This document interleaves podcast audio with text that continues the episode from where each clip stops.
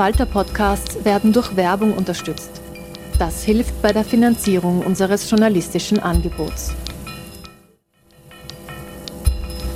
Falter Radio, der Podcast mit Raimund Löw.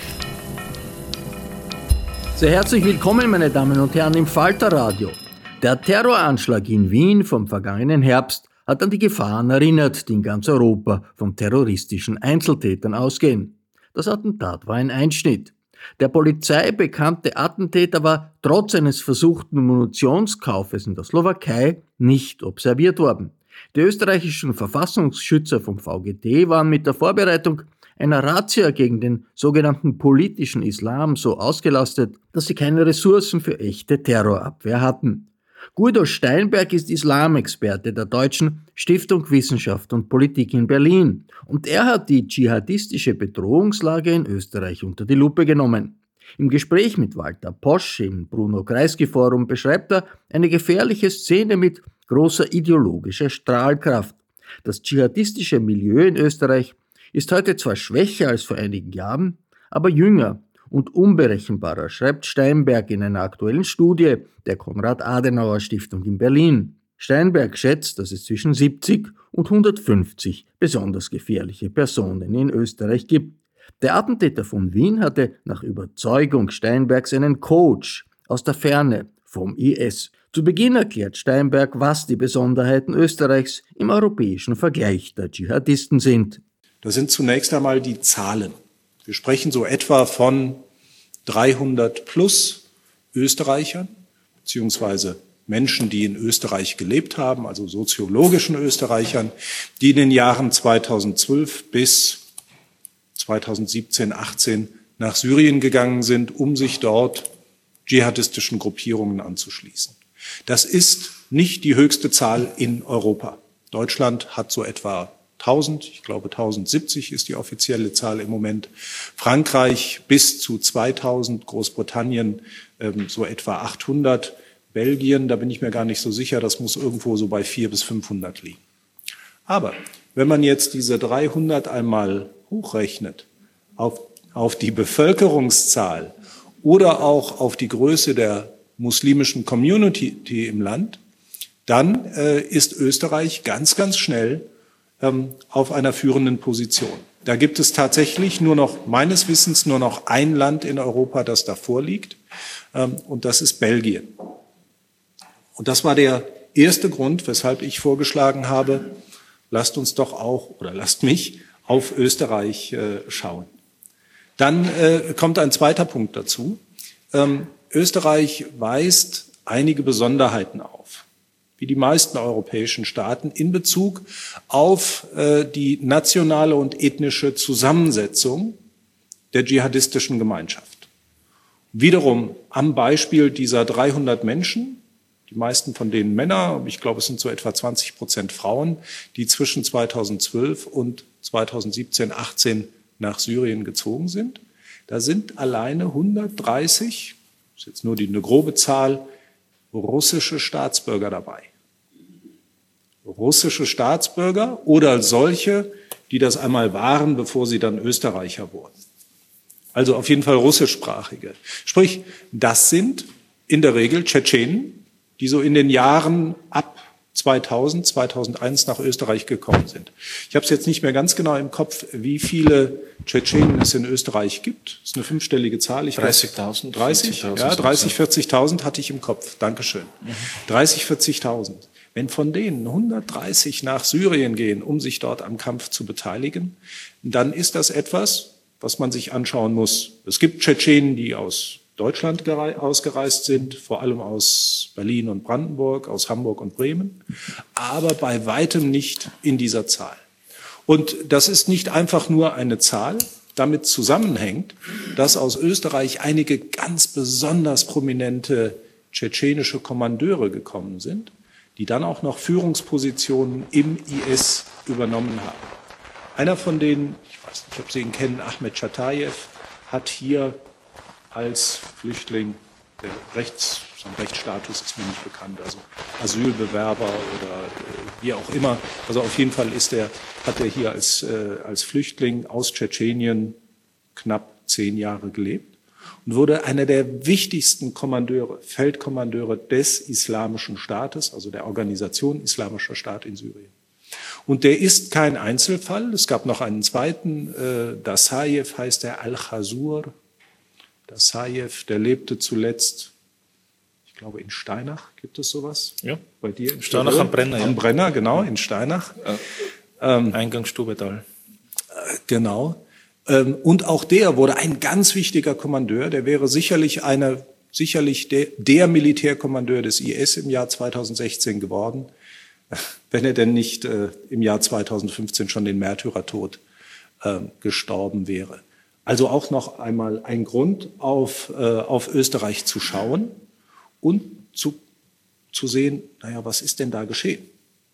Ja, warum haben die Österreicher, vielleicht die Frage zu stellen, warum haben die Österreicher denn in den Jahren nach 2000, vor allem in der Frühzeit, so vollkommen unkontrolliert Tschetschenen und da vor allem tschetschenische Militante ins Land gelassen. Und der dritte Punkt aus meiner Sicht, das sind die transnationalen Verbindungen.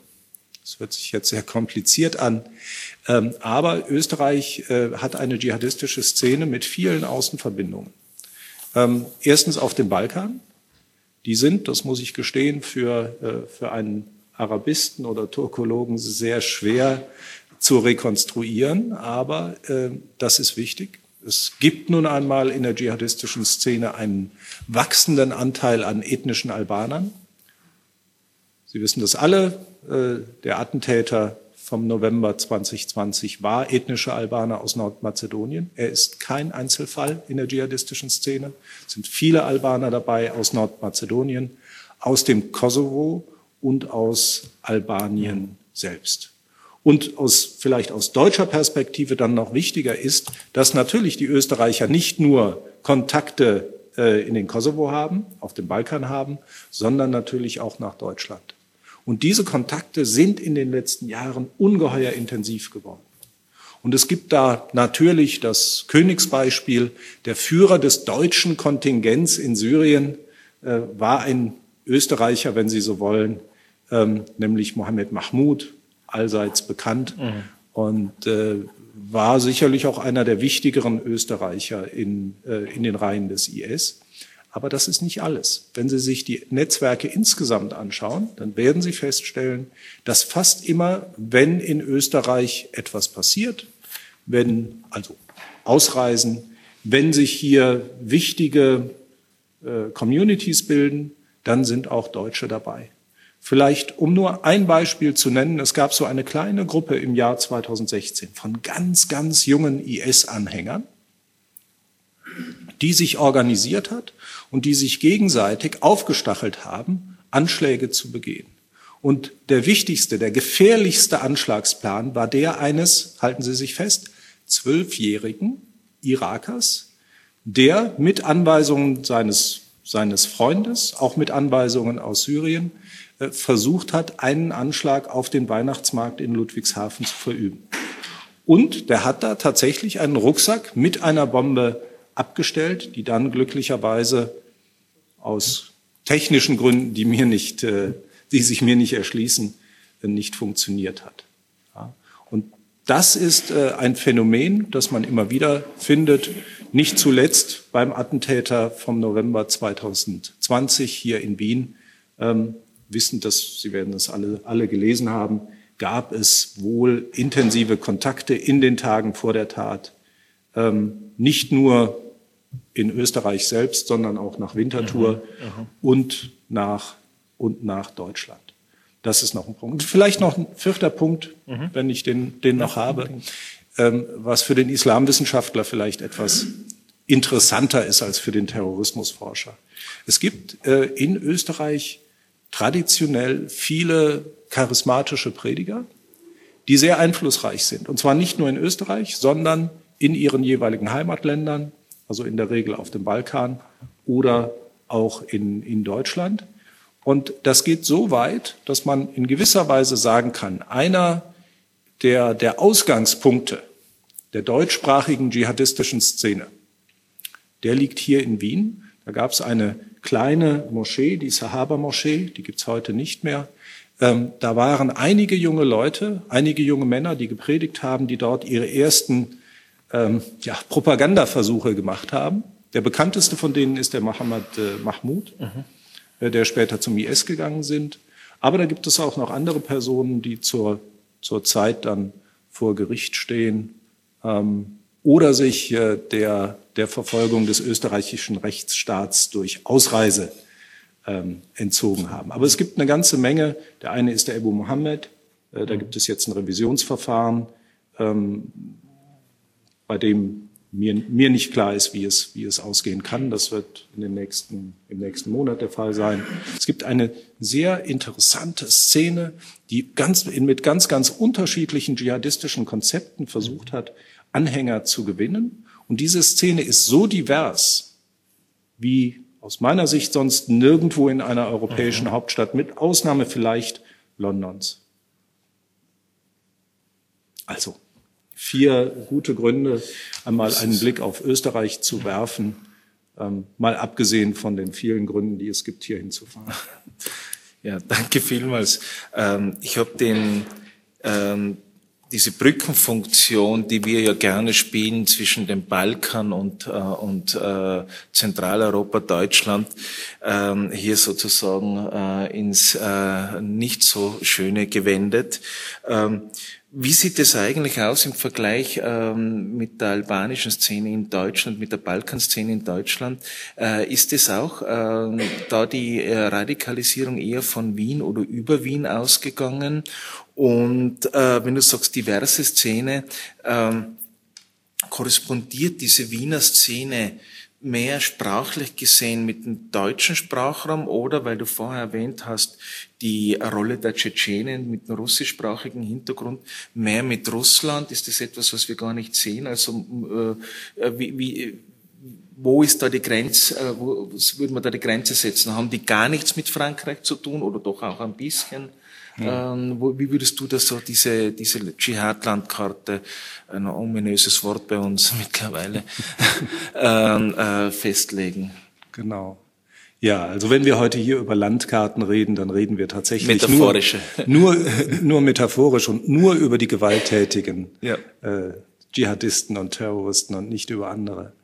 Ähm, Tatsächlich ist mein Eindruck, dass, äh, dass die dschihadistische Szene in Europa immer noch starke nationale, eine starke nationale und ethnische Prägung aufweist. Beides zusammen. Also, in Frankreich sind es in den letzten Jahren vor allem nordafrikanische Muslime mit französischem Pass, aber, oder, oder einem anderen Pass, das ist für mich zunächst einmal gleichgültig in der Regel marokkanischer oder tunesischer Abstammung, die das Gros der dschihadistischen Gruppen bilden. Das ist in Frankreich ganz deutlich. Interessanterweise sind die Algerier nicht mehr so stark vertreten. Ja, war, vielleicht ist das ganz banal. Die Geschichte des algerischen Terrorismus oder algerischstämmigen Terrorismus in Frankreich beginnt früh, Mitte der 90er Jahre. Vielleicht haben die Algerier einfach keine Lust mehr auf den Quatsch. Es ist, äh, es ist tatsächlich vielleicht die ganz banale Erklärung. Sie haben es, die jungen Leute haben es ein paar Jahre versucht. Einige junge Leute haben es ein paar Jahre versucht. Sie sind in der Szene nicht mehr stark vertreten. Es sind vor allem marokkanisch und tunesischstämmige Muslime. Und die kooperieren miteinander über Ländergrenzen hinweg. Also es gibt enge Kontakte natürlich nach Belgien, mhm. auch weil es da eine gemeinsame Sprache gibt neben den jeweiligen arabischen Dialekten natürlich das Französische. Es gibt auch enge Kontakte zu Marokkanern und Tunesiern im Rhein-Main-Gebiet. Da leben die in Deutschland ganz besonders gerne und häufig aufgrund der Migrationsgeschichte. Aber es gibt kaum Kontakte aus der französischen dschihadistischen Szene nach Berlin. Meines Wissens fast gar keine. Ganz einfach deshalb, weil es in Berlin wenige Nordafrikaner gibt. Und so ähnlich ist das mit den Netzwerken zwischen mhm. Deutschland und Österreich. Mhm. Die sind nicht mehr so stark national geprägt wie früher. Und man kann doch deutlich beobachten, dass die nach Sprachgruppen zusammengesetzt mhm. waren. Man muss sagen, waren bis vor wenigen Jahren. Also, die bosnischsprachigen, die kooperieren. Da gibt es, da gab es lange Zeit einen Imam in Süddeutschland, Aizzuddin Jakubovic hieß der. Der hat allerdings den Fehler gemacht, er hat sich für Al-Qaida entschieden. Gegen den IS, da sind ihm die Leute weggelaufen. Aber das war eine wichtige Persönlichkeit, der ist auch hier in Wien immer ein paar Jahre äh, immer wieder aufgetaucht und hat Gruppen gebildet. Und da merkte man, wenn die jungen Leute Bosnisch sprachen, dann hingen die gerne zusammen. Und zwar aus Deutschland, aus Österreich und natürlich aus Bosnien. Das interessanteste Phänomen in dem Zusammenhang ist, dass die Prediger alle aus dem Sanjak kommen, mhm. also serbische Staatsbürger sind. Wer mir das erklären kann, bitte, ich bitte darum. Oder vielleicht auch nur eine Idee hat in dieser Richtung. So, also, die haben durchaus eng miteinander kooperiert. Und was sich in den letzten Jahren zeigt, ist, dass diese Grenzen etwas verwischen, gerade hier in Österreich mhm. und in Deutschland, weil die jungen Leute eine gemeinsame Sprache haben, nämlich das Deutsche. Und deswegen die Kooperation auch gut funktioniert, ganz egal, um was für junge Leute es sich handelt. Ich bin noch dabei, mir den November 2020 hier etwas genauer anzuschauen. Da bin ich noch nicht so weit. Ähm, auffällig ist, dass die meisten Namen mir wenig sagen. Das heißt in der Regel, es sind keine Araber, es sind keine Türken, sondern es sind äh, junge Leute vom Balkan. Mhm. Das, äh, das ist noch schwierig. Also Sprache spielt immer noch eine Rolle, aber je jünger die Kandidaten werden, desto wichtiger werden die europäischen Sprachen. Mhm. Vor 20 Jahren, wenn man auf die Szene geguckt hat, dann war das immer noch klar. Die Araber, die saßen zusammen, weil die auch kein Deutsch konnten. Mhm. Mit den Türken hatten die nichts zu tun, weil mhm. auch die Türken unter sich geblieben sind. Die hatten auch mit Dschihadismus wenig zu tun. Und das hat sich unter jungen Leuten etwas verändert. Es ist immer noch ein Phänomen, dass Nordafrikaner oft unter sich bleiben, türkischstämmige unter sich bleiben.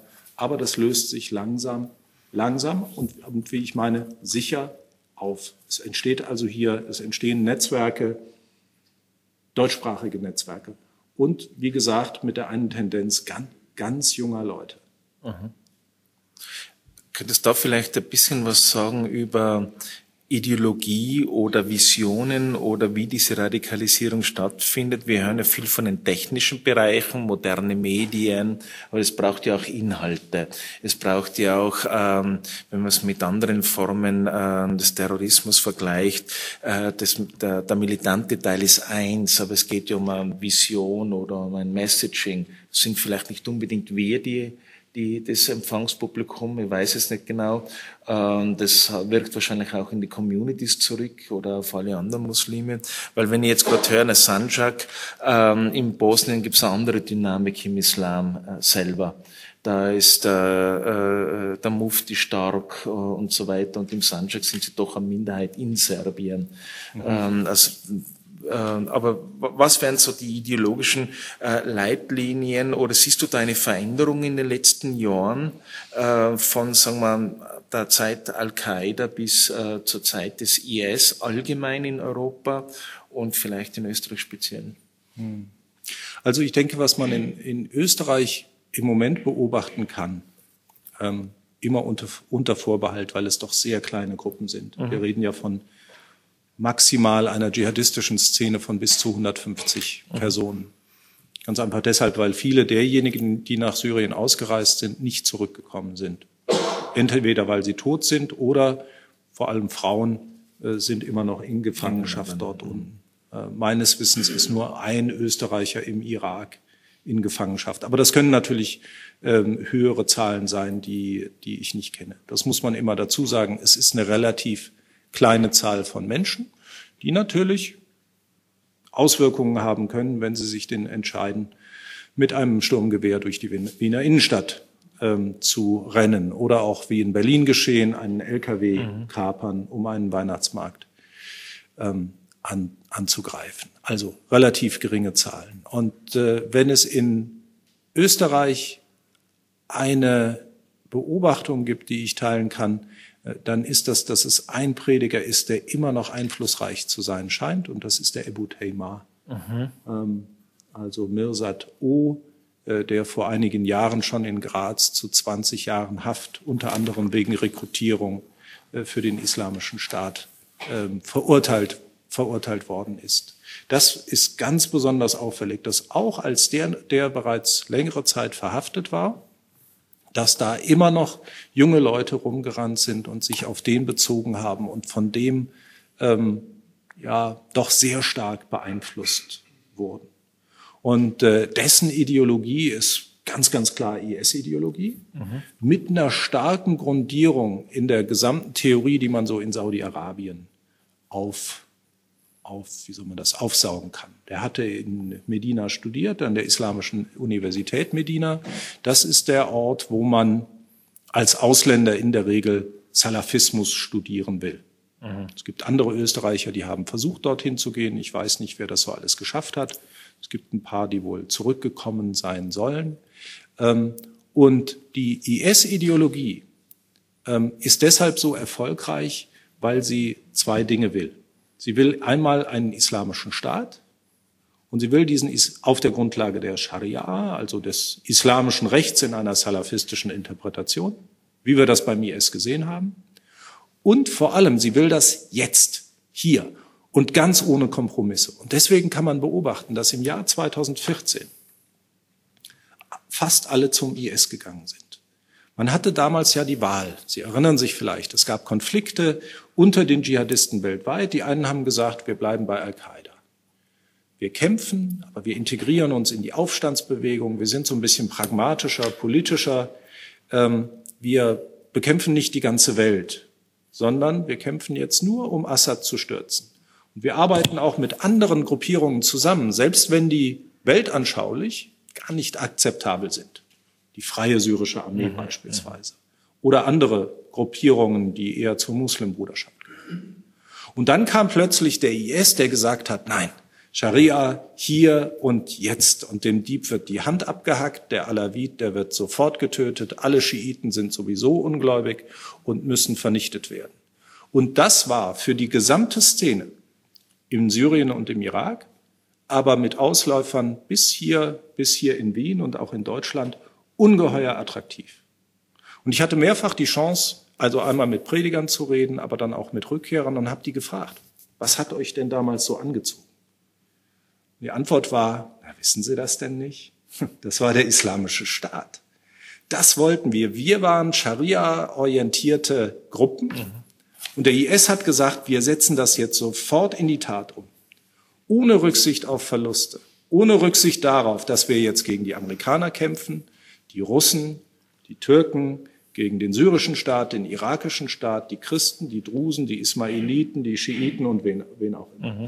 Diese Ideen, die haben Leute angezogen und die haben auch hier in Wien dafür gesorgt, dass die dschihadistische Szene zerbrochen ist. Aber die allermeisten, die allermeisten jungen Leute haben damals gesagt, wir gehen zum IS. Oder, wie das dann in, in, in Wien hieß, das in der Regel, wir gehen zu Ebu Thema. Und mhm. wir gehen nicht mehr zu den anderen Predigern, die jetzt einen moderaten Dschihadismus predigen. Das ist ein blödes Wort vielleicht, ja. aber einen moderaten Dschihadismus wie Al-Qaida. Ja, aber tatsächlich für viele von denen schien Al-Qaida und alles, was mit ihr zusammenhängt, eine weichgespülte Organisation. Die haben vielleicht den 11. September nicht mehr erlebt. Vielleicht haben sie auch nicht geglaubt, dass das Al-Qaida war. Aber diese, die Durchsetzung der Ziele und äh, das große Abenteuer, die massive Gewaltanwendung des IS in Syrien, das hat die Leute richtig heiß gemacht.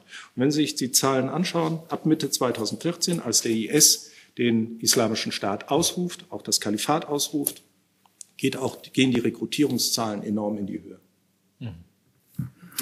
Aber es geht ja nicht jeder, der diese Ansichten teilt, äh, zum IS oder direkt in das Gefecht. Ich meine, es gibt genügend Leute, die entweder zu alt sind oder anders gebunden. Es ist ja eher die Jugend, wenn ich es versta richtig verstanden habe, hinuntergegangen zum IS. Wie würdest du das Verhältnis einschätzen zu denen, die zurückgeblieben sind, aber die, Ein, äh, die Einstellung prinzipiell einmal teilen und sagen, also ich kann jetzt nicht kämpfen selber, weil ich zu schwach bin oder, oder sonst wie, aber ich kann hier und da helfen bei der Reise, bei Vorbereitungen, weil wir wissen das ja aus anderen extremistischen Organisationen, dass ähm, hinter, dem, hinter den Kämpfern ja doch auch ein Apparat steht in den meisten Fällen oder zumindest eine Sympathisantenszene. Ja, aber das, ich glaube, das ist ein Charakteristikum der Ausreisewelle.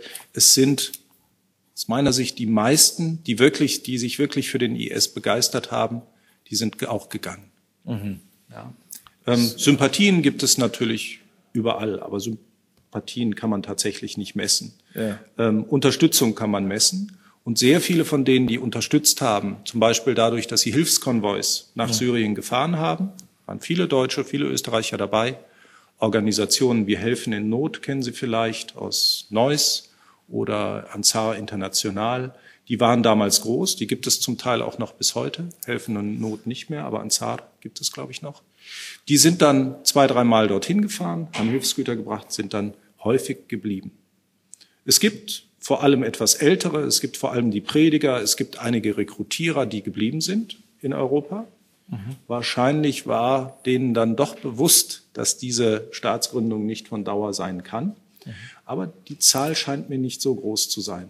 Und gerade wenn Sie sich mal die Zahlen der Sicherheitsbehörden anschauen, also etwa 300, 330 Österreicher sind nach Syrien gegangen. Heute sprechen Sie noch von einer dschihadistischen Szene von vielleicht bis zu 100, maximal 150 Personen in Österreich. Das zeigt so ein bisschen, was für ein Aderlass das gewesen mhm. In Deutschland ist das so ähnlich, wenn auch nicht so, so ausgeprägt, aber auch von den Deutschen sind sehr viele zu Tode gekommen. Mhm. Und der Unterschied ist, es sitzen alleine noch fast 30 Deutsche in kurdischen Gefängnissen unter amerikanischer Aufsicht. Also da, für mhm. uns besteht da noch ein größeres Problem. Meines Wissens, wie eben gesagt, gibt es keinen Österreicher in kurdischer Haft. Ein paar Frauen. Ja.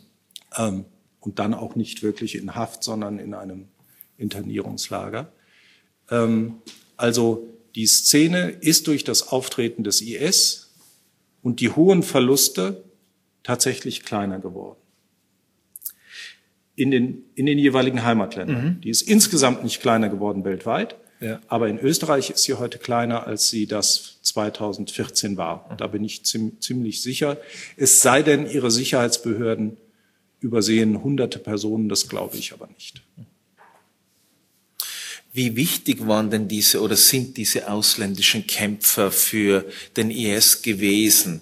Als Kämpfer vor Ort, du hast es erwähnt, die Tschetschenen vor allem, ähm, die wohl auch ihre Tradition mitgebracht haben.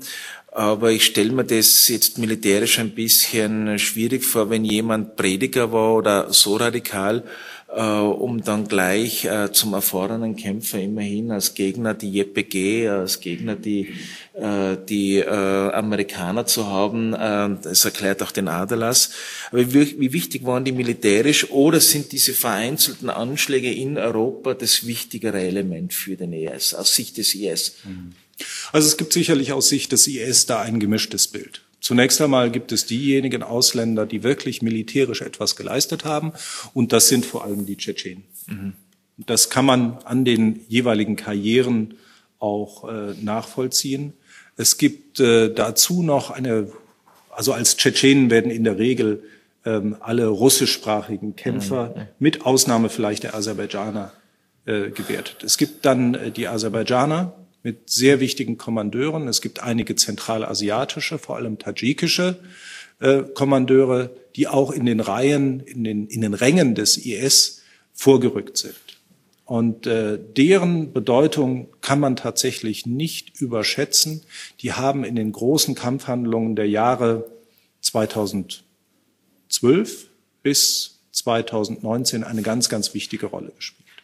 Hinzu kommen vereinzelte Personen, die äh, eine militärische Ausbildung in Europa genossen haben, darunter sogar Frauen. Eine Frau aus Frankreich beispielsweise mhm. soll die Frauen beim IS trainiert haben.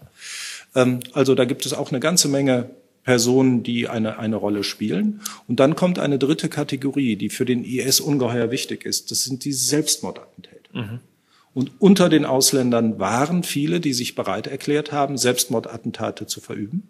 Das war beim IS freiwillig. Ähm, aber es gab wohl Listen und es gab eine regelrechte Konkurrenz darum, wer sich denn auf diesen Listen ganz oben eintragen darf. Und da spielen die Ausländer tatsächlich eine wichtige Rolle. Es gibt nämlich die Beobachtung, dass in der Zeit, als der IS keine Ausländer hatte im Irak, auch kaum Selbstmordattentate stattgefunden hat, haben. Als die wieder kamen, also in den Jahren 2009 bis 2012, als die Ausländer wieder kamen, ab 2013, da nimmt auch die Zahl der Selbstmordattentate wieder zu. Aber, und dann vielleicht nochmal gezielt zu der Frage, viele dieser Europäer sind militärisch im engeren Sinne, wenn man von den Selbstmordattentaten absieht, nicht gut zu gebrauchen.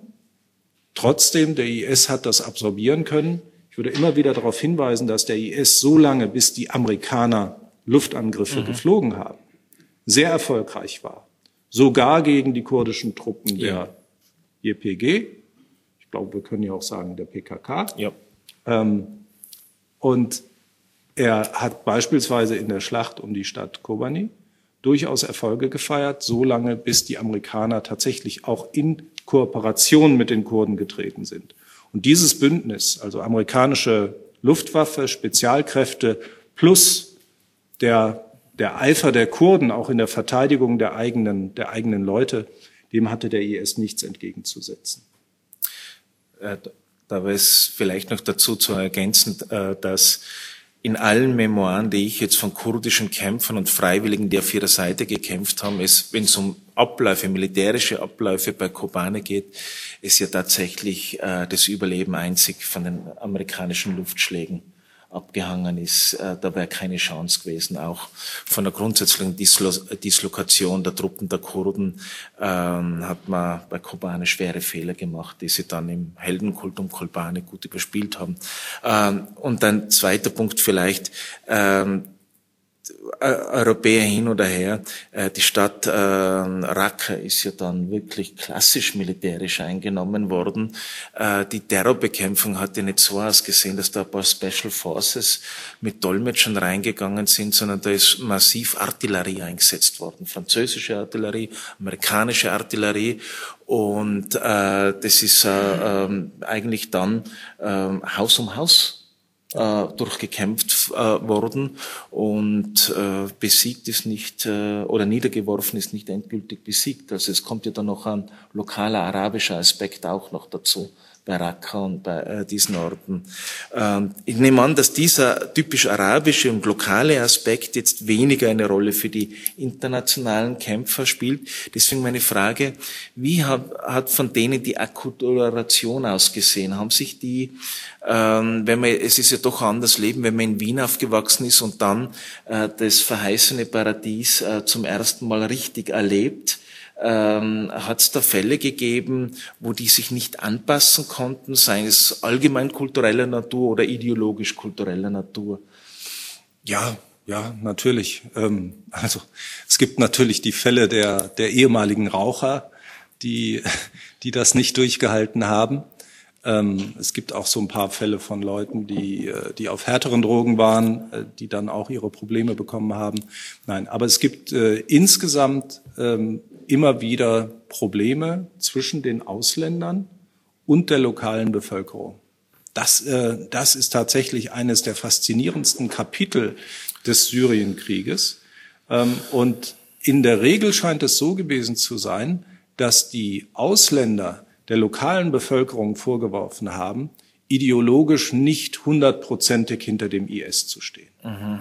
Was natürlich auch für die für, für viele Syrer im IS-Gebiet gilt. Die haben sich ja die Herrschaft des IS nicht ausgesucht. Ja. Äh, die durften keine Wahlen abhalten und äh, die haben, die haben nicht darum gebeten, dass der IS kommt. Und äh, tatsächlich gibt es da sogar Zusammenstöße, vor allem zwischen ähm, besonders, besonders radikalen Ausländern in den Reihen des IS. Die kamen zum Beispiel aus Aserbaidschan die kamen aber zum Teil auch aus europäischen Städten, ähm, die sogenannten Takferisten. Äh, die gibt es hier in Wien auch, die gab es auch in Graz. Und äh, das ist ganz auffällig, dass es da immer mal wieder Konflikte gab. Bis dahin, dass Ausländer Syrer getötet haben, ähm, ganz einfach deshalb, weil sie nicht, weil sie aus ihrer Sicht ideologisch nicht vollständig auf Linie waren. Es gab da schlimme Ereignisse noch im Frühjahr 2013, als der IS in der Form noch gar nicht äh, bestand. Das war eine Vorfeldorganisation, die wurde angeführt von einem Herrn namens Abul Banat. Das ist der Vater der Töchter. Ein schöner Name für einen wirklich schlimmen Verbrecher. Der hat in einem Dorf in der Provinz Idlib so sehr gewütet, ähm, dass die Führung der Organisation, die nun auch nicht, auch nicht besonders friedfertig war, ähm, ihn abgesetzt hat als Kommandeur und so dass er flüchten musste. Also solche Zusammenstöße gab es wieder, immer wieder, in der Regel deshalb, weil die Ausländer glaubten, sie sind so eine Art ähm, islamistische Avantgarde, die natürlich auch die reine Lehre vertritt, während die Syrer aus ihrer Sicht dann doch, doch eher etwas lau in der Anwendung der IS, der IS-Regeln waren. Was dann äh, allerdings noch dazu kommt, ist die Paranoia des IS. Die hat sich dann in der anderen Richtung ausgewirkt. Es gibt vor allem in der Spätzeit 2017, 18 viele Fälle von Europäern, die beim IS waren, die vor allem auch bei den Eliteeinheiten im Geheimdienst waren, in der Geheimpolizei, die getötet wurden, weil man sie für Spione hielt. Ob sie das waren, das vermag ich oft gar nicht zu sagen. Aber unter Umständen reicht schon ein Fluchtversuch beim IS, um als Spion äh, verdächtigt zu werden. Und wenn sich das dann in Verhören bestätigt, ich nehme an, Sie können sich alle vorstellen, wie ein IS-Verhör aussieht, da bestätigt man irgendwann alles, ähm, dann kann das durchaus äh, zum Tod führen. Und das, da habe ich in den letzten Monaten mehrere Beispiele für gefunden, dass Deutsche die eigentlich vollkommen überzeugt waren, vom IS getötet wurden. Mhm. Ähm, meines, meines Wissens ist das mit den Irakern eher selten passiert. Da möchte ich gleich anschließen. Du hast die Aserbaidschan und die Takfiris erwähnt. Vielleicht, wenn du den Begriff Takfiri noch äh, kurz umreißen kannst, aber die Aserbaidschaner sind ja eigentlich Schiiten. Es gibt zwar sunnitische Minderheit. Ich habe von aserbaidschanischen Experten gehört, dass die ähm, ziellos waren. Ähm, das waren ursprünglich Schiiten. Die haben das auch nicht äh, als Konversion empfunden, sondern den IS als ihren zum ersten Mal wahren Islam. Also, ich sag alles, was, ob das die Saudis sind, ob das die Iraner sind, das ist alles falsch, aber was der IS macht, ist das Wahre äh, am mhm. Islamischen. Äh, und in dem Zusammenhang möchte ich fragen, äh, spielen da hier die Konvertiten bei uns eine ähnliche Rolle? Weil es gibt ja viele Spielarten des Islam, wo man hin äh, konvertieren kann. War das da der IS? Der, äh, der, der, dieses Projekt IS, das so faszinierend ist, ähm, und äh, weil das wäre insoweit interessant, weil sie dann äh, in mehreren äh, Regionen gültig äh, wäre. Vom Iran weiß ich es auch, dass Schiiten, die eigentlich aus einem säkularen Umfeld gekommen sind, zum IS gegangen sind über Nacht. Mhm. Und sich auch nicht erklären konnte, warum. Und der Fall, äh, der nicht so seltene Fall von kurdischstämmigen Aleviten, die die dann zum IS gehen, ist ja auch, ähm, hat gerade in Wien einiges an Aufsehen erregt, einiges kurz. Ähm, also diese, diese Faszination, Konversion oder neugeborener Muslim oder wie auch immer. Was ist da dieses Faszinosum vom RIS? Äh, Staat allein, ja, aber, und natürlich der Begriff Takfir in dem Zusammenhang. Ja, okay. Vielleicht eine, eine Bemerkung nur zu den Aserbaidschanern. Äh, bei den Biografien, die ich mir habe anschauen können, das waren vor allem die Ehemänner von deutschen Frauen das waren Sunniten aus dem Norden Aserbaidschans, ah, von der, von der dagestanischen, von der dagestanischen Seite. Ja, da muss man vielleicht überlegen, ob nicht die Wurzel der, der Rekrutierung in Dagestan eher mhm. liegt. Oder mhm. im Islam in Dagestan, wenn man so mhm. weit gehen will. Leski und so. Ja, mhm. da kenne ich mich allerdings tatsächlich nicht, nicht gut aus, nur in diesen, diesen wenigen Fällen. Ähm, das Thema der Takfiristen. Äh, erschrecken Sie nicht, es ist ein arabisches Wort, das bedeutet ganz einfach, das sind diejenigen, die ähm, bei der Exkommunikation von Ungläubigen ganz besonders weit gehen. Und das heißt natürlich bei den, Un das heißt nicht, dass die Christen oder Schiiten oder Juden als Ungläubige ansehen. Das ist sowieso vollkommen klar. Sondern die sehen ganz besonders viele Muslime, sunnitische Muslime, als ungläubig an. Und von denen gibt es große Gruppen im IS, die dann weltanschaulich zumindest noch einmal radikaler sind als die Gesamtorganisation. Mhm. Das kann man sich kaum noch vorstellen. Weltanschaulich ähm, ist das aber aus ihrer Sicht vollkommen, vollkommen klar. Das sind Leute, die glauben, dass selbst Menschen wie Osama bin Laden ungläubig sind, weil aus unterschiedlichen Gründen. Ich will Ihnen das mal an einem Beispiel klar machen. Sie kennen alle Osama bin Laden, bis 2011 hat er gelebt und der hat einmal ähm, einen Brief an die Hamas geschrieben in Palästina. Ja, und die Hamas ist eine Organisation, die aus der Muslimbruderschaft hervorgegangen ist. Aus Sicht der Salafisten sind das Ungläubige. Mit denen kann man eigentlich gar nicht verhandeln. Bin Laden hat das aber getan. Und wer mit Ungläubigen Freundschaft schließt, der ist natürlich ungläubig.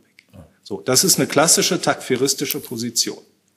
So, und daraus können Sie jetzt zwei Konsequenzen ziehen. Entweder Sie sagen, wir sind so radikal.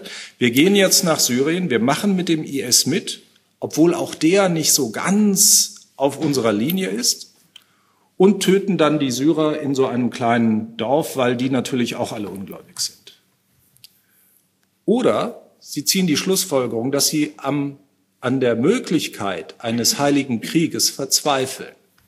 Weil sie sagen, na ja, wenn selbst der globale, der Führer des globalen Dschihad, Osama bin Laden, eigentlich ungläubig ist, dann wollen wir diesen Dschihad zwar vielleicht führen, aber wir können das eigentlich nicht mehr. Und beide Positionen gibt es hier in Wien. Das ist das, das ist das Interessante. Ich hatte Ihnen eben eine Reihe von Predigern genannt. Derjenige, der diesen Schritt hin zur Friedfertigkeit aus einer dschihadistischen Motivation heraus am weitesten gegangen ist, war der Abu Hamza al-Afrani, Afghani. Das ist der junge Mann, der seinem Prozess sich entzogen hat durch Flucht. Ich glaube, der ist mittlerweile in Malaysia. Ja. Aber das sind, das sind die Takfiristen. Und der IS hat mit diesen Gruppierungen im Jahr 2014 ein Problem bekommen. Und zwar deshalb, weil die dann teilweise zum IS gegangen sind. Also die eine Hälfte hat gesagt, wir bleiben jetzt hier in Wien. Hier geht es uns besser. Der IS ist auch kein islamischer Staat, mit denen kommen wir nicht klar. Ähm, und die anderen sind zum IS gegangen, weil sie gesagt haben, naja, der geht ja doch in unsere Richtung und wenn ein islamischer Staat besteht, dann müssen wir dort hingehen. Jetzt haben die aber Folgendes gemacht. Als der IS das Kalifat ausgerufen, ausgerufen hat, haben die den Kalifen gebeten, doch bitte mal klarzustellen, dass die Al-Qaida-Führung ungläubig ist. Weil sie mit solchen Leuten wie der Hamas beispielsweise ähm, überhaupt nur redet. Und daraufhin hat die IS-Führung gesagt, nee, nee, das machen wir nicht. Wahrscheinlich aus strategischen Gründen, weil sie gedacht haben, naja, so können wir noch ein paar Al-Qaida-Anhänger zu uns rüberholen. Gut, was auch immer. Al-Qaida, die IS-Führung hat das nicht gemacht. Und der Chef dieser Takfiristen, versuche ich versuch jetzt nicht zu grinsen, Abu Omar al-Kuwaiti, der hat sich dann auf Twitter, also der Kuwaiter, der hat dann auf Twitter den Baghdadi, also den Kalifen, als ungläubig bezeichnet. Das klappt einfach nicht. Während er im IS-Gebiet war. Ja, gut, äh, Sie können natürlich Ihr Todesurteil selbst unterzeichnen. Und so ist es dann vielen Leuten gegangen. Das war dann doch tragisch, weil eben nicht nur diese Prediger getötet wurden, sondern weil ganz, ganz viele junge Leute, unter anderem aus Österreich oder Deutschland, dann auch im Gefängnis gelandet mhm. sind. Aufgrund einer, wie ich meinen würde, dann doch etwas, etwas wirren ähm, ideologischen Argumentation. Also es ist eine tragische Sache und das durchzieht die Geschichte des IS. Und das ist ganz deutlich, Aserbaidschaner sind viel, sind vertreten unter diesen Takfiristen, auch unter den Toten. Äh, Dagestaner sind stark vertreten, ein paar andere Kaukasier. Mhm. Und aus Europa vor allem Wiener, muss das mal so offen sagen, und, und Bremer. Ja, weil es in das Zentrum der Takfiristen in Deutschland ist, äh, ist Bremen, weil es dort eben Prediger gibt. Und hier in Österreich war, waren die Zentren Wien und Wien und Graz. Aber diese gegenseitige Anschuldigung, äh, der ist auch ein Ungläubiger und der ist auch ein Ungläubiger, weil ich äh, die absolut wahre ideologische Reinheit vertrete, die kennen wir aus den 70er Jahren, aus den maoistischen Gruppen, die sich dann in Tausende aufgespalten haben und dann gegenseitig umgebracht haben, aus dem türkischen Hintergrund. Vielleicht ist das ein allgemeines Pro ähm, Problem von der Struktur her. Wenn ich Ideologie habe, hohen Gewalteinsatz habe, und den Wettbewerb haben permanenten um die reine Ideologie. Weil ähm, da passt es rein, weil die äh, Mechanismen, die du jetzt gerade beschrieben hast, den habe ich bei meinen maoistischen Gruppen aus der Türkei auch, die sich dann ja. Sick abspalten. Wenn ich ja. da vielleicht, vielleicht eine noch gängigere äh, Parallele ziehen darf. Es gibt dieses tolle Buch von George Orwell. Mhm. Nicht 1984, sondern seine äh, Hommage, Hommage to Catalonia, die, die Hommage an Katalonien. Wunderbares Buch, seine Erinnerungen aus dem Spanischen Bürgerkrieg. Und wenn ich mir da durchlese, wie die Anarchisten, die Moskau-treuen Kommunisten und sonstige Gruppierungen sich bekämpft haben, mhm. dann verstehe ich etwas besser, was dort in Syrien eigentlich passiert ist. Die Parallelen sind tatsächlich unübersehbar.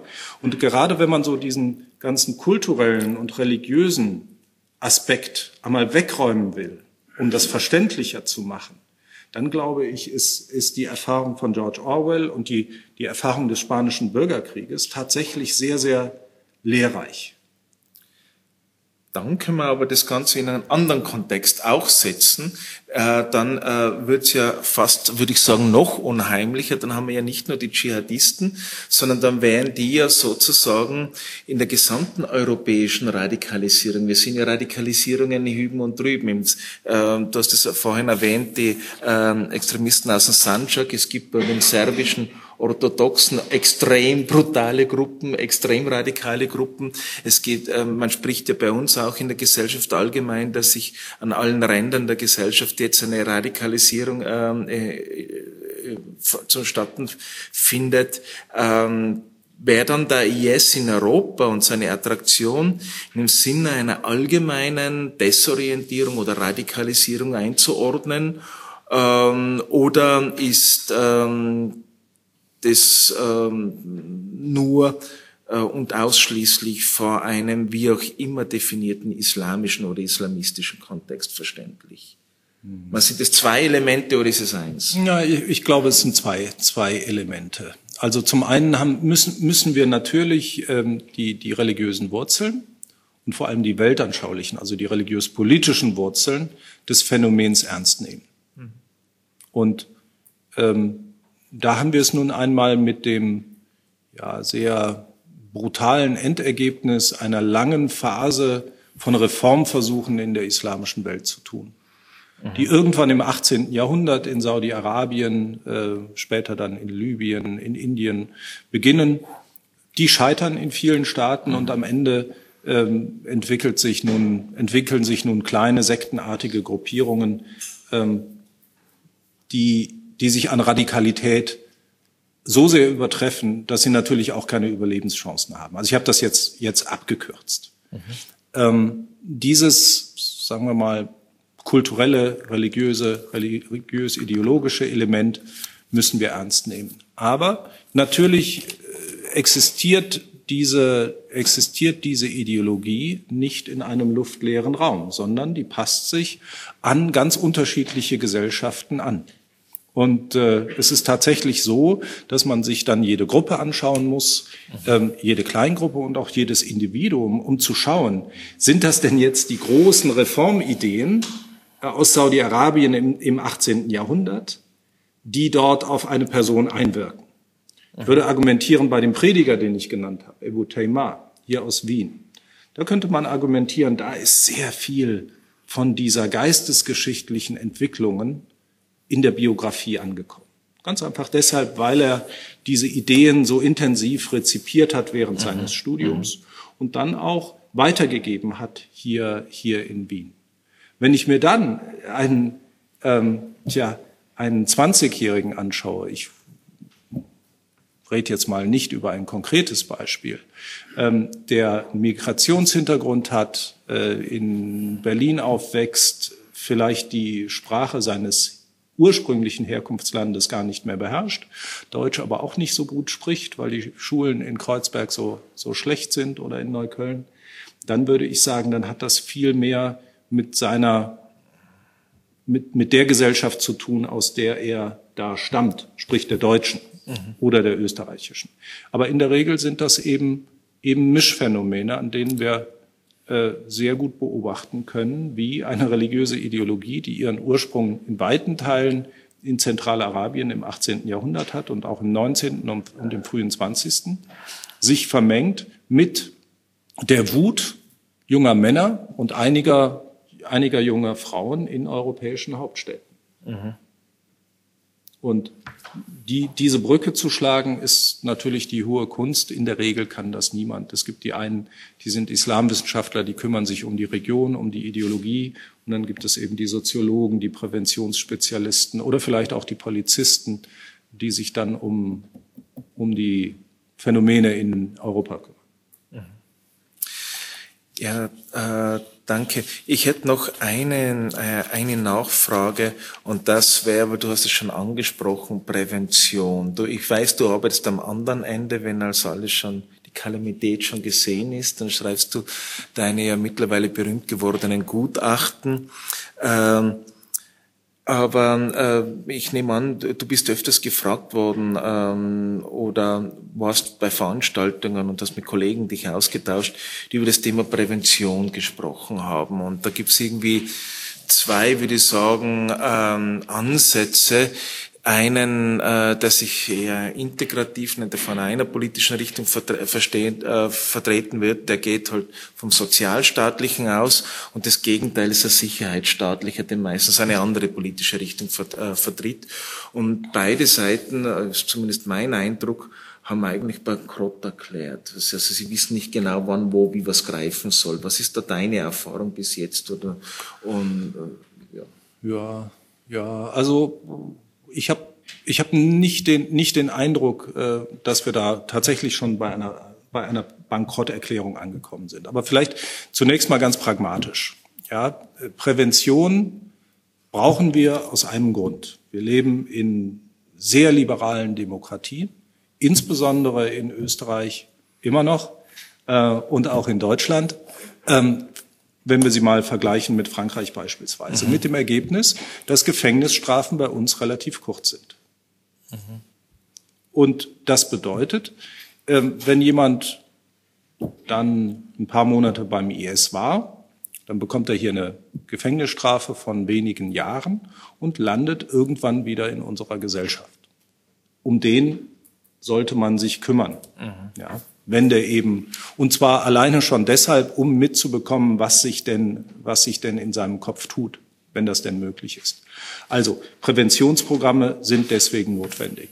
Und äh, ich halte am meisten von Präventionsprogrammen, die nicht vorgeben zu wissen, woran es denn eigentlich liegt. Sie haben das schon gehört. Ich äh, bin da eher auf der etwas konservativen Seite. Ich glaube, dass Ideologie und Weltanschauung und auch Religion wichtig sind. Mhm. In Deutschland ist das eine konservative Position. Gut. Ähm, sogar marxistische, dass Ideologie wichtig ist. ähm, also, es ist, es ist wichtig. Andere sind der Meinung, nein, es ist die soziale Marginalisierung, es ist, äh, die, es ist das Fehlen von Chancen in den großen, in den Elendsvierteln der deutschen Städte. Ähm, da kann man Jahre drüber streiten. Ähm, richtig sind aus meiner Sicht deshalb die Präventionsprogramme, die gucken. Wir haben da einen jungen Mann oder eine junge Frau. Wir schauen uns den Fall an, die Akten. Wir reden mit denen, wenn das denn möglich ist und schauen mal, was für an Angebote wir machen können. Entweder schicken wir da einen Seelsorger oder einen Psychologen. Oder wir machen mal einen Termin auf dem Arbeitsamt. Wir bieten an, dass wir den Sprachkurs organisieren, weil sein Deutsch zu schlecht ist, damit er irgendwann wieder in dieser Gesellschaft landet. Und solche Programme gibt es. Ich äh, will eins, eins nennen äh, aus meinem Heimatbundesland, aus Nordrhein-Westfalen. Das heißt Wegweiser. Die gehen genauso vor.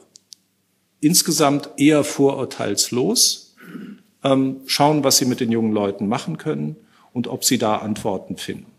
Das kostet viel Geld Das ist umstritten. Das ist natürlich dann umstritten, wenn wie hier in Wien ein Teilnehmer an einem solchen Programm einen Anschlag verübt. Und deswegen bin ich auch, ich bin immer der Meinung, dass der, der repressive Aspekt zuerst kommen muss. Mhm. Aber ich weiß, das ist in vielen Zusammenhängen in Deutschland zumindest nicht, nicht mehrheitsfähig. Und auf, da, da ganz einfach unsere, unsere Justizsysteme die Menschen immer wieder und nach teils sehr kurzer Zeit in die Wirklichkeit entlassen, äh, geht aus meiner Sicht an, an vernünftigen Präventionsprogrammen kein Weg vorbei. Dass es sich da eine regelrechte Industrie gebildet hat, bei der ich oft auch nicht äh, einschätzen kann, wie gut die ihre Arbeit machen, ähm, das äh, ist, denke ich, zumindest hier un, unbestritten. Ähm, aber es gibt zumindest die paar Programme, die ich kenne, die auch ehemalige Kommilitonen von mir betreiben in NRW, äh, die finde ich gut. Die sind wegweisend. Mhm. Ähm, wenn man äh, jetzt äh, die österreichischen Zeitungen in den letzten Monaten ein bisschen gelesen hat und sich ähm, auf so Schlagwörter wie Tschetschenen äh, und Afghanen konzentriert hat, äh, die gelten bei uns ja als stark verfeindete Gruppen, mit, die sich da selbst gegenseitig prügeln.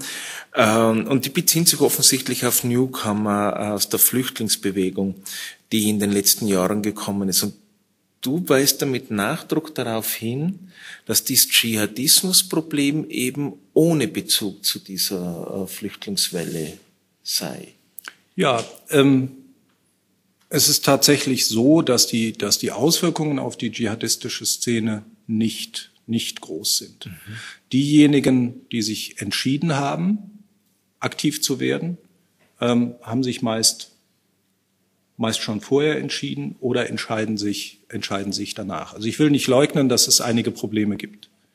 Ähm, zunächst einmal haben wir das Phänomen, das ist, müsste auch im, im Artikel beschrieben mhm. sein, dass die Nichtschließung der Grenzen in den Jahren 2014 bis 2016 ermöglicht hat, dass Attentäter nach Paris kommen. Ich glaube, auch in Brüssel haben sie eine Rolle gespielt. Mhm. Und es gibt auch einige, die hier, in, es gibt sogar zwei, die in Österreich gefasst wurden auf dem Weg nach Paris. Die waren allerdings, äh, allerdings verspätet. Und es gibt das Phänomen, dass äh, junge Menschen, die in diesen Jahren nach Europa gekommen sind, Attentate verüben. Auch das. Sie mögen nur denken an den jungen Syrer, ähm, der da das homosexuelle Paar in Dresden vor einigen Monaten angegriffen hat, den einen getötet hat, den anderen schwer verletzt. Das war tatsächlich ein Neuankömmling von 2015. Also das Thema gibt es und dem Thema müssen sich auch unsere Regierungen stellen. Es sei denn, die Verantwortlichen treten demnächst ab wie bei uns. Ähm, und trotzdem äh, ist das Gesamtphänomen eher, eher ein anderes. Wir haben ähm, eine große Szene, die sich in den Jahren 2012 bis 2017 zum IS begeben hat, da sind in der Regel keine Flüchtlinge dabei. Also bei den 330 Personen, die ich Ihnen eben genannt habe, die aus Österreich mhm. nach Syrien gegangen sind, ist es durchaus möglich, dass da vielleicht ein oder zwei Neuankömmlinge dabei sind. Aber selbst dschihadistische Neuankömmlinge im Jahr 2015, die reisen meist zumindest 2016 nicht nach Syrien zurück. Mhm. Es gibt so.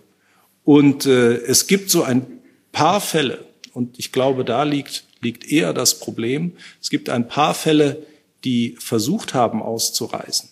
Und der Faisolahi, ich weiß nicht, ob Sie den, äh, jetzt ist der Name genannt, Kultim Faisolahi, der Attentäter hier von mhm, Wien, mhm. ähm, ist ja einer dieser Fälle. Der wollte dort runtergehen, der hat es nicht geschafft und hat sich dann entschieden, ein Attentat zu verüben. Der junge Syrer, nenne ich, ich nenne jetzt einfach mal die Namen, Abdallah al-Hajj Hassan in Dresden, auch der wollte eigentlich nach Syrien zurück, der wollte zum IS. Den hatten seine Eltern nach Deutschland geschickt, weil sie die Gefahr gesehen haben, dass er sich dem IS anschließt. Ähm, auch der wollte zurück. Den hat man gehindert, der konnte nicht mehr gehen. Und dann hat er sich entschieden, hier Anschläge äh, zu verüben. Also das ist das weitaus größere Phänomen, mit dem wir es hier zu, äh, zu tun haben mhm. in den letzten Jahren. Also wir haben einige Flüchtlinge, die Attentate verübt haben. Wir haben Leute, die hier, die es nicht mehr rechtzeitig geschafft haben, nach Syrien zu kommen. Das ist vielleicht auch einer der Gründe, warum die alle so jung sind. Ja, mit 14 konnten sie noch nicht ausreisen, mit 16 versuchen sie dann 2016 den, das Attentat ähm, zu verüben. Und wir haben natürlich auch das Phänomen, dass, die, dass viele der großen Anschläge, ähm, dass einige der großen Anschläge ihren Ursprung in Syrien und im Irak haben. Mhm. Entweder durch eine direkte Planung, wie bei Paris im November 2015, oder und das ist ein ganz neues Phänomen, durch die Anleitung von Attentätern. Mhm. Anleitung, was heißt das? Das ist ähm, eine absolute Neuerung im internationalen Terrorismus, angeleitete Anschläge. Da haben wir es mit einem jungen Mann in der Regel zu tun, in einigen Fällen auch einer jungen Frau, die in Kontakt treten mit Öffentlichkeitsarbeitern des IS. Und das geschieht in der Regel über, ähm, über Chats in Telegram. Irgendwann kommen sie rein, sie werden reingelassen und dann suchen sie nach Leuten, die ihnen helfen, nach Syrien zu kommen. Die werden ihnen ab 2016 sagen, das klappt nicht, verübt doch bitte den Anschlag bei dir. Und dann werden diese jungen Leute gecoacht, und zwar was die Zielauswahl angeht und die Mittel, bis sie dann ein Attentat verüben. Und das verändert den Terrorismus, weil Einzeltäter in der Regel, wirkliche Einzeltäter, im islamistischen Bereich sind nicht erfolgreich. Ja, die können natürlich mal eine Person töten mit einem Messer, aber die verüben keinen wirklich erfolgreichen, wirksamen Anschlag, der eine Gesellschaft verändert. Die Leute, die diese angeleiteten Attentate verüben, die lernen aber Dinge. Die werden von ihren IS Händlern, ich weiß nicht, wie man sie nennt, äh, also Händler im Englischen oder Coaches, werden die dann so weit gecoacht, bis sie ein Attentat verüben, das aus Sicht des IS doch ähm, erfolgreich ist. Und ich will Ihnen nur ein Beispiel dafür nennen. Da haben nämlich die IS-Leute irgendwann die Idee gehabt, warum schicken wir die eigentlich nicht mit LKWs los? mit dem fürchterlichen Ergebnis des Anschlags am 14. Juli am Nationalfeiertag 2016 in Frankreich mhm. auf der Promenade äh, des Anglais mit 80 Toten. Nie hat ein Einzeltäter so viele, ein islamistischer Attentäter, so viele Personen töten können. Nazis schaffen das, aber Islamisten schaffen das in der Regel hier in Europa nicht. Mit der zweiten Folge, dass der Anis Amri in Berlin einen ganz ähnlichen Anschlag verübt hat. Und da zeigt sich das Problem. Es ist nicht das Problem, dass da irgendwelche Flüchtlinge über die Grenze kommen, ohne dass ich das leugnen will, was das für Auswirkungen hat. Ähm, sondern das Problem ist, dass da eine große Organisation in Syrien sich jahrelang Gedanken darüber macht, wie sie möglichst viele Zivilisten hier in Wien oder in Berlin töten kann. Und aus meiner Sicht ist auch das äh, Attentat von Herrn Fersolahi hier im November, zwei, November? Ja, 2020 äh, ein solcher angeleiteter Anschlag. Weil die immer nach einem Muster vorgehen. Das wird ihnen vorgegeben. Da wird ein Attentat verabredet.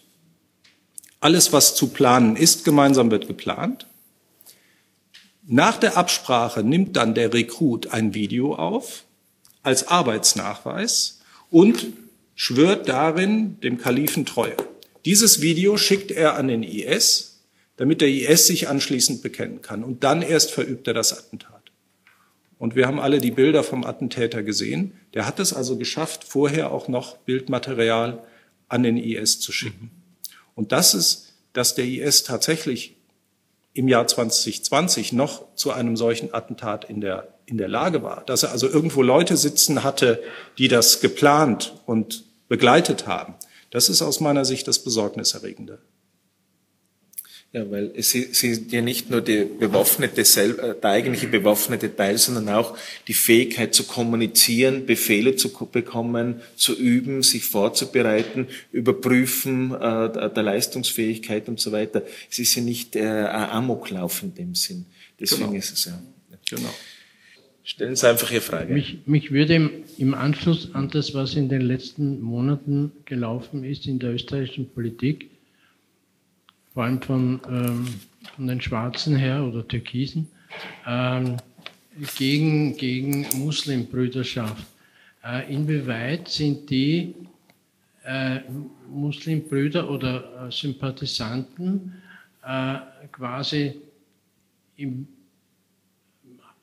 harmlos oder sind sie solche, die sozusagen den langen Marsch durch die Institutionen äh, gehen wollen, um dann doch einen islamischen Staat anzustreben? Mhm. Können Sie dazu etwas sagen?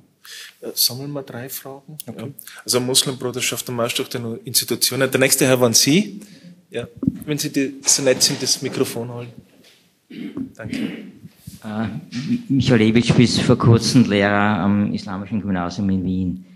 Äh, etwas angehängt daran, in, inwieweit ist der politische Islam ein Nährboden? Das heißt, es schließt ein bisschen an. Das heißt, funktioniert das so wie in den 70er Jahren nur, wenn es also äh, auch Sympathisanten gibt, dann kann es so eine Terroristenszene äh, geben. Ist, das, ist das der Punkt, ja. Äh, die ergänzen sich wunderbar. Der Herr hier hat auch noch eine Frage. Wie finanziert sich der islamische Staat? Okay, gut. Dann ja. hätten wir die ersten drei Fragen. Ja. Fange ich mit der, mit der, mit der letzten an. Ähm, bitte? Also, Finanzierung. Ähm, äh, mittlerweile nicht mehr so recht. Er, er, hat sich finanziert und er hat ganz viel zurück, äh, Geld zurückgelegt. Hat sich durch Saudi-Arabien oder mehr? Nein. Das wäre jetzt der zweite Teil der, der, der Antwort. Äh, es gibt natürlich reiche Spender aus den Golfstaaten. Es gibt keinerlei Hinweise auf, noch nicht mal Hinweise, auf staatliche saudische Förderung des IS. Ähm, die Saudis fördern Gruppierungen, die wir das setze ich jetzt mal voraus, für problematisch halten, aber äh, nicht, nicht den IS. Das kann man ihm nicht vorwerfen. Tatsächlich sind die Saudis in der Bekämpfung des IS äh, teils sogar vorbildlich. So, das, äh, das ist der eine Punkt. Es gibt die verschiedenen ähm, Finanzierungsmittel. Der IS hat Steuern erhoben, Kriegsbeute gemacht, ähm, Antiquitäten verkauft, Geiseln äh, gegen Lösegeld freigelassen. Das, sind Öl, Öl hat er auch noch verkauft aus Syrien in den Jahren, als er Territorium kontrolliert hat. Ich habe jetzt nur die wichtigsten oder einige Punkte äh, aufgezählt. Und er hat dabei so viel Geld gemacht, dass er ganz offensichtlich viel zur Seite gelegt hat. Es gibt einige, einige Informationen darüber, wohin er Geld geschickt hat, allerdings nicht in welchen Mengen. Und interessanterweise gehören wohl zu den Empfängern des Geldes IS-Gruppierungen auf den Philippinen. Scheint den IS besonders interessiert zu haben. Ich weiß nicht wieso. Und in Afghanistan, weil er wohl da Entwicklungsmöglichkeiten gesehen hat. Wie wir mittlerweile wissen, hat er damit recht gehabt. Ähm, es gibt überhaupt keine Hinweise auf größere Geldprobleme. Wir haben in Syrien und im Irak noch etwa 4.000 bis 6.000 IS-Kämpfer im Untergrund, die auch noch, die sicherlich ab und zu mal Schutzgeld erheben, auch äh, vielleicht Steuern, auch an einem mobilen Checkpoint Steuern kassieren. Aber das Geld scheint immer noch da zu sein aus den, aus den fetten Jahren. Also das ist die Finanzierung. Und was es mittlerweile äh, auch wieder verstärkt gibt, ist, dass ähm, die Rekruten selbst finanzieren. Es war in der Vergangenheit nicht so, wenn sie zum IS gegangen sind. Da gab es noch Dschihadisten alter Schule, die haben dann 2000 Euro mitgebracht und wollten dem IS-Mann an der Grenze das Geld geben. Und dann hat er wohl gesagt, nee, nee, brauchen wir nicht. Wir du kriegst von uns Geld. Du kriegst einen Sold von uns. Und, dann, und es gibt auch eine Familienzulage und es gibt Kindergeld. Wir sind ja ein Staat. So, und das ist heute wieder anders. Die, äh, die Rekruten bringen Geld mit damit die Finanzierung wieder läuft. Also wir sind in, in gewisser Weise in einem terroristischen Normalzustand, außer dass das Geld von früher noch da ist. So. Dann die schwierigeren Fragen äh, zu Ihren österreichischen Debatten äh, hier. Aus meiner Sicht sind die Muslimbruderschaft und der Dschihadismus zwei unterschiedliche Themen. Ja, natürlich gibt es, wenn man das historisch betrachtet, ähm, ideologische Wurzeln. Aber wenn Sie es praktisch betrachten, dann sind fast alle Dschihadisten, von denen wir reden, die kommen aus der salafistischen Szene. Und äh, es herrscht oft in der Politik, äh, in bestimmten Kreisen in der Politik, hier in Österreich, aber in Deutschland, so die, die, die Sicht vor, dass die Muslimbruderschaft, die ja etwas gemäßigter ist, so eine Art Durchlauferhitzer ist. Also man geht zuerst zur Muslimbruderschaft, dann geht man in eine Salafistenmoschee und dann wird man Dschihadist. Das passt in der Regel nicht zu den Lebensläufen, sondern sie, selbst die Konvertiten, mit denen wir es eben hatten, die konvertieren in der Regel sofort zum mhm. Dschihadismus mhm. oder vielleicht zum Salafismus Punkt. und zum Dschihadismus. Aber diese Querverbindung, ähm, Muslimbruderschaft oder überhaupt die Argumentation, die eine starke Muslimbruderschaft und eine starke MB-Moschee oder auch eine türkische Meligerisch äh, Moschee, die führen zu dschihadistischer Radikalisierung. Stimmt einfach nicht. Die, so. Das mag vor 25 Jahren so gewesen sein, in Zeiten von Al-Qaida. Das ist heute einfach nicht mehr, nicht mehr der, der Fall. Sodass dieses, diese Argumentation aus meiner Sicht falsch ist. Ich finde, es gibt Argumente dafür, die äh, Muslimbruderschaft zu bekämpfen eine extremistische Organisation und jeder Staat muss entscheiden, wie er mit der umgeht. In Deutschland ist die Vorgehensweise so etwas zwiespältig. Wir haben auf der einen Seite eine, eine Politik, die oft wenig Berührungsängste zeigt mit Vertretern der Muslimbruderschaft, gleichzeitig Sicherheitsbehörden, die sehr genau darauf achten, was in dieser Szene los ist und durch die Verfassungsschutzberichte auch dafür sorgen, ähm, dass diejenigen, die der Muslimbruderschaft anhängen oder auch militärisch, ähm, große Probleme bekommen. Aber letzten Endes so. Und ein Gegenstand der Terrorismusbekämpfung kann das aus meiner Sicht nur werden, wenn Muslimbrüder terroristische Organisationen unterstützen. Sie unter, mir ist von, nicht von Muslimbrüdern be bekannt, dass sie den IS unterstützen. Was wir haben, sind die Unterstützung von Organisationen wie der Hamas. Wenn das nachweisbar ist, und wenn das hier in Österreich in den Verfahren, die jetzt kommen, nachweisbar ist, okay, dann ist das Terrorismusfinanzierung. Wenn es nicht nachweisbar ist, dann bleibt eben nur die MB. Oder wenn es um syrische Gruppierungen wie die Ahrar Ascham geht, ich weiß nicht, ob Sie die kennen, die Freien Männer Syriens, da gibt es eine ganze Prozessreihe in Syrien, in Deutschland, die gilt bei uns als terroristisch. Die wird häufig von Muslimbrüdern unterstützt. Ob man die als terroristisch einstuft, darüber kann man streiten, darüber wird auch gestritten. Aber ich halte es tatsächlich für zwei getrennte Phänomene, die man auch trennen sollte. Und ich sehe vor allem bei der österreichischen Debatte ein Problem. Wie gesagt, ich, hab, ich finde, man kann die Muslimbruderschaft aufs Korn nehmen. Gibt es Argumente für und es gibt äh, Argumente dagegen. Bin ich letzten Endes leidenschaftslos. Nur muss man dann auch die Ressourcen dafür haben. Wenn das Ergebnis einer intensiven Verfolgung der MB oder des politischen Islam, wie es hier, hier gerne heißt, ist, dass die Ressourcen für die Bekämpfung von tatsächlichen Terroristen, Dschihadisten oder Rechtsextremisten oder Linksextremisten oder der PKK, wenn die dann fehlen, dann entsteht ein Problem.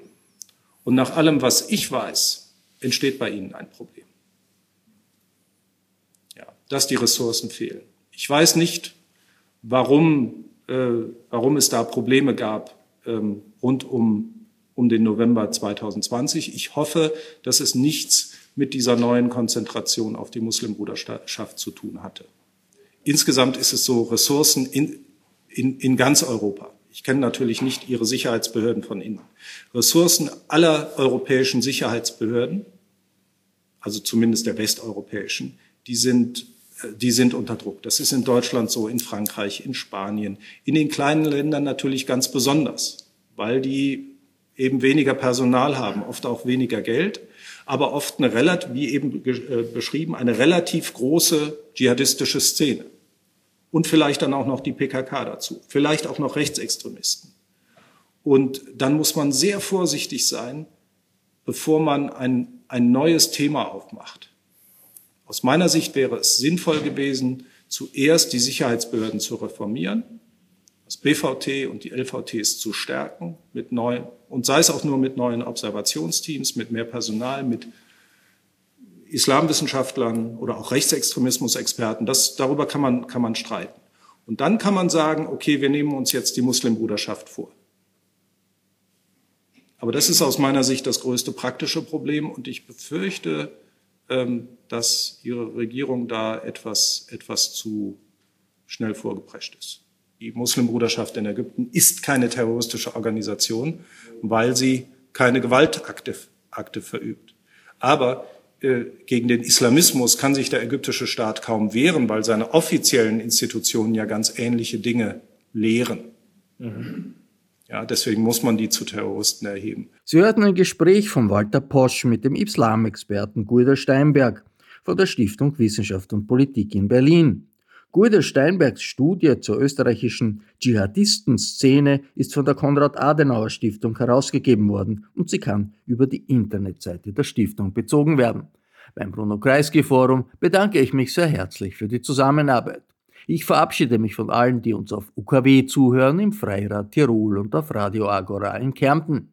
Ein Abonnement des Falter ist immer nützlich, wenn man über aktuelle Debatten informiert sein will. Ein Falter-Abo können Sie im Internet bestellen über die Adresse abo.falter.at. Ursula Winterauer hat die Signation gestaltet, Anna Goldenberg betreut die Technik im Falter. Ich verabschiede mich bis zur nächsten Folge.